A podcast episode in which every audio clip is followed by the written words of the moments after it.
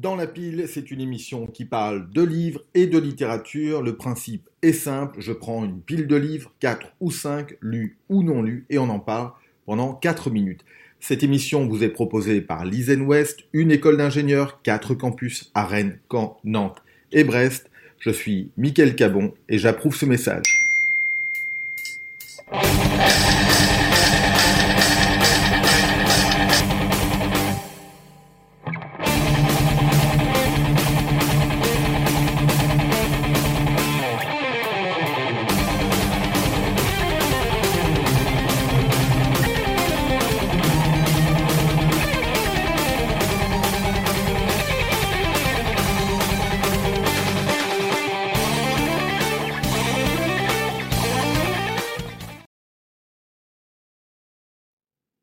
La pile du jour est celle d'un livre, un seul, une pile en lui-même, donc 852 pages.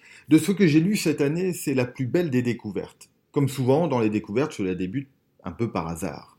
Un jour de pluie, dans une librairie bien connue de Brest, je m'apprête à passer à la caisse. Les librairies sont aussi des commerces. Ce stop est un dernier réflexe du chercheur d'or que je suis, un dernier coup d'œil avant de verser vers de nouveaux horizons. Dans les livres qui s'offrent ainsi sur l'étal, une lettre me saute aux yeux. Elle me regarde, je la regarde, je lui souris, elle me dit oui. Sur la couverture, un grand M noir, c'est le titre du livre. En dessous, L'enfant du siècle. À un moment donné, fugace, j'ai presque cru que c'était ma biographie non autorisée. Je retourne le livre, on y parle de la fin de la démocratie, du fascisme, de l'Italie, pas vraiment des passions, mais presque. Et puis de deux récits qui alternent. Cette promesse d'une narration différente, c'est bien les narrations différentes. D'aucuns disent d'ailleurs qu'un écrivain écrit toujours le même livre, et se confronter à la nouveauté rappelle que l'on préfère l'ancien à l'éphémère. Antonio Scurati, l'auteur, réalise là un coup de maître. Son livre confronte l'histoire de l'Italie avec celle de l'intimité de Benito Mussolini.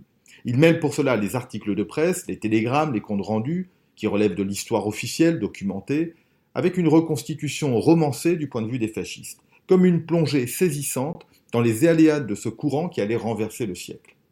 Juste après la Première Guerre mondiale, l'Italie est dans le camp des vainqueurs. On l'oublie parfois, mais elle est défaite.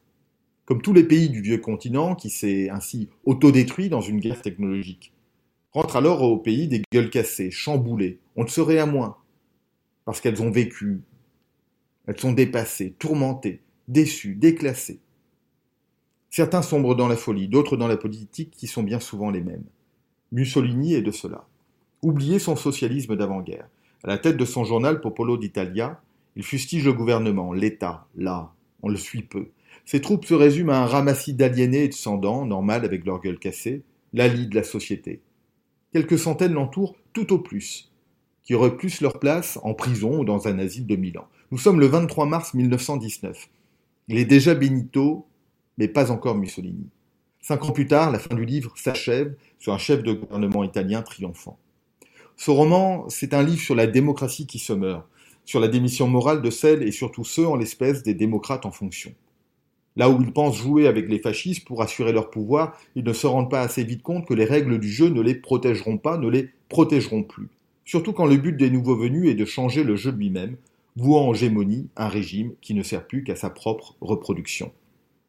La charge est lourde, la charge est réelle. Le livre de Scurati raconte autant la fin du courage que la montée au pouvoir de Mussolini, qui ne refusera aucune contradiction, aucune trahison et compromission pour atteindre son but.